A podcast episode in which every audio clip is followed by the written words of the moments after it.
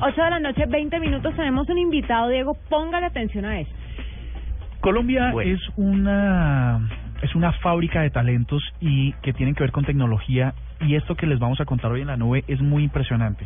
Resulta que científicos y- e investigadores de la Universidad Nacional de Colombia y en equipo con la Universidad de Cornell en los Estados Unidos desarrollaron una tela antibacterial, sobre todo para evitar que virus se propaguen en los hospitales y en los centros médicos, que es una gran preocupación. Hay gente que tiene las defensas muy bajas y dice, no, yo a la clínica y al hospital no voy porque me enfermo el doble. Sí, y hay mucha gente que tiene restricciones, por ejemplo. Sí, que no no les permiten embarazo, niños.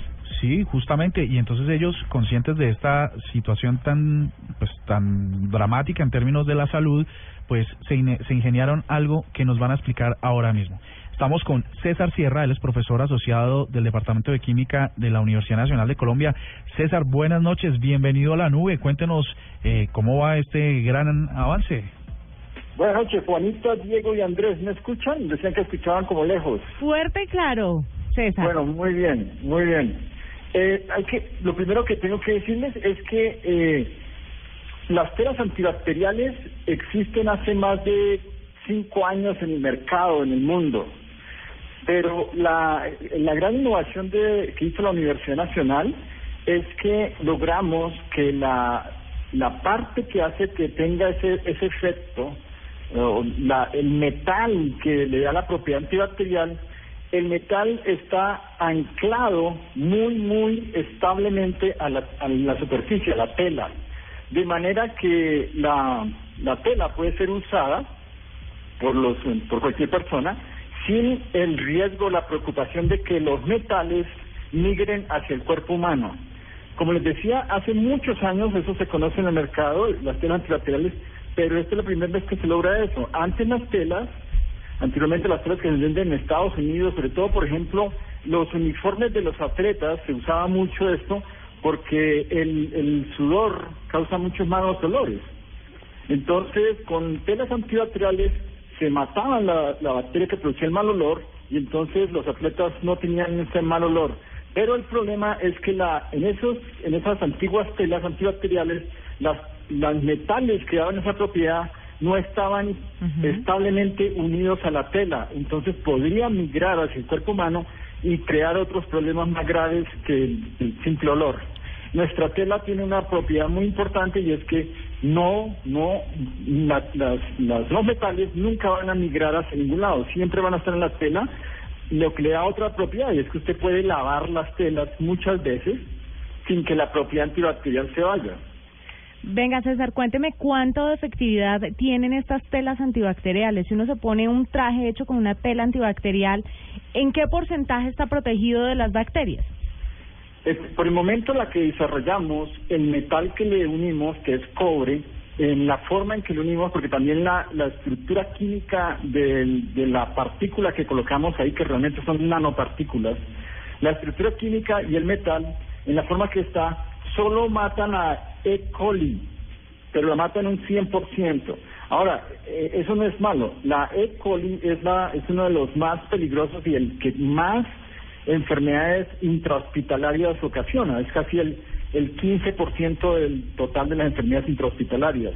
La otra es la salmonela y otra es la Staphylococcus. Pero por ahora nuestra tela es 100% efectiva solo contra E. coli.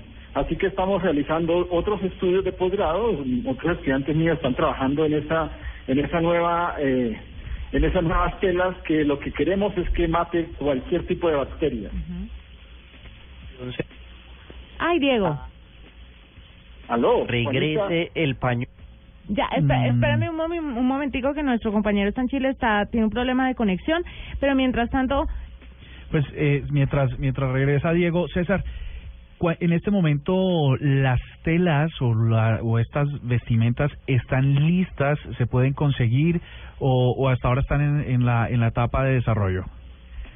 Nosotros ya tenemos eh, telas eh, de un tamaño, digamos así, pequeño, ya tenemos telas desarrolladas que tienen la propiedad. Ahora lo que estamos en siguiente etapa es, en eh, la siguiente etapa del proyecto es en un prototipo.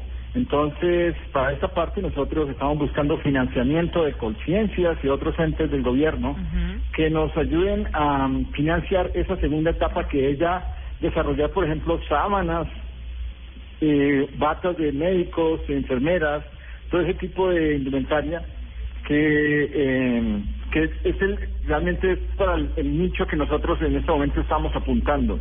¿Y, ¿Y por qué estamos apuntando hacia ese nicho? Pues porque eh, ustedes mencionaban al comienzo que muchas personas sienten miedo de ir a un hospital porque tienen cierta eh, eh, tendencia a, a tener infecciones. Pero el problema es que el, problema es mundial. En el mundo la resistencia a los antibióticos está creciendo. Y cuando crece la resistencia a los antibióticos, crecen las enfermedades intrahospitalarias. Entonces, día a día, las estadísticas muestran que más y más gente se infecta en los hospitales de E. coli, por ejemplo, y los, los antibióticos con que contamos en el planeta no son suficientes para matar eso las personas están muriendo. Entonces nuestras telas lo que harían sería evitar que la bacteria llegue a la persona antes de que cause la infección. Muy bien, don César, ¿y será que estamos a puertas de que vuelva el pañuelo de tela que usaba mi papá? claro que sí, claro, claro que sí. Eh, eh, eh, allá tenemos que llegar, allá tenemos que llegar y ese pañuelo de tela va a tener nanopartículas, ¿sí? Que va a hacer que todas las bacterias que usted tiene van a, a morir con más facilidad. Entonces ese pañuelo va a tener una alta tecnología, pero se va a volver, claro que sí. Y vamos a tener la facilidad de prestárselo a la novia y a todo el que nos lo pida prestado. Ay, mejor individual, por favor. bueno, pero la idea es compartir también. No, claro, claro que sí. hay cosas como muy personales. Si a uno lo aman, se comparte el pañuelo. No, yo... Exactamente, estoy de acuerdo. Venga, César, hablando, cuando uno le hablan de nanotecnología y este tipo de palabras y de nanopartículas, pues uno se imagina plata y plata y plata porque eso se necesita. ¿Qué tan caro podría salirle un traje a un centro médico de este tipo, de tela antibacterial?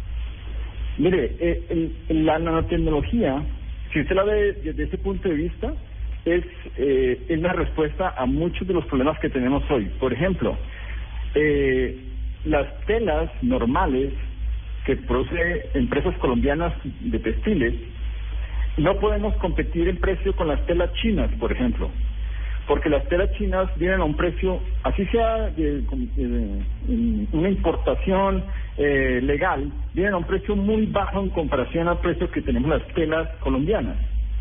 Entonces los textileros colombianos y nosotros como país tenemos que apostar a la tecnología. Entonces si nosotros desarrollamos textiles con propiedades, con nanotecnología, con una propiedad X, no solo antibacterial, porque se pueden hacer muchas otras propiedades en una tela, por ejemplo, antimancha, por ejemplo, anti-ultravioleta, muchas propiedades se le pueden hacer con nanotecnología. Entonces, el costo de la tela va a incrementarse, yo diría que en un 5%, un 10%, pero así sea que se incremente un 50%. Eso nos va a poder permitir competir contra telas de otros países que no tienen estas propiedades. Claro. Y de esa manera vamos a fomentar el, la industria del país. Luego el costo, realmente el beneficio es mucho más alto que el costo. Entonces, y además hay otra cosa, cuando uno habla de, de metales, por lo menos si uno coloca un metal de, de cobre o zinc o plata o cualquiera de esos metales a una tela, realmente las partículas, lo, que nosotros llamamos nanopartículas, son tan, tan, tan pequeñas, el, el porcentaje de lo que se coloca es muy poco, es muy poco, es, muy, es tan poco que el costo no se, no se eleva mucho. Claro, ah bueno, no, pues perfecto, competimos por otros lados. Es César Sierra, profesor asociado del Departamento de Química de la Universidad Nacional de Colombia, contándonos sobre estas telas antibacteriales que tienen una tecnología muy avanzada para evitar contagios y para evitar bastantes cosas que en el futuro van a ser importantes. Ciencia colombiana. Ciencia colombiana, 8.30, ya regresamos. Gracias por estar con nosotros. Esta es la nueva.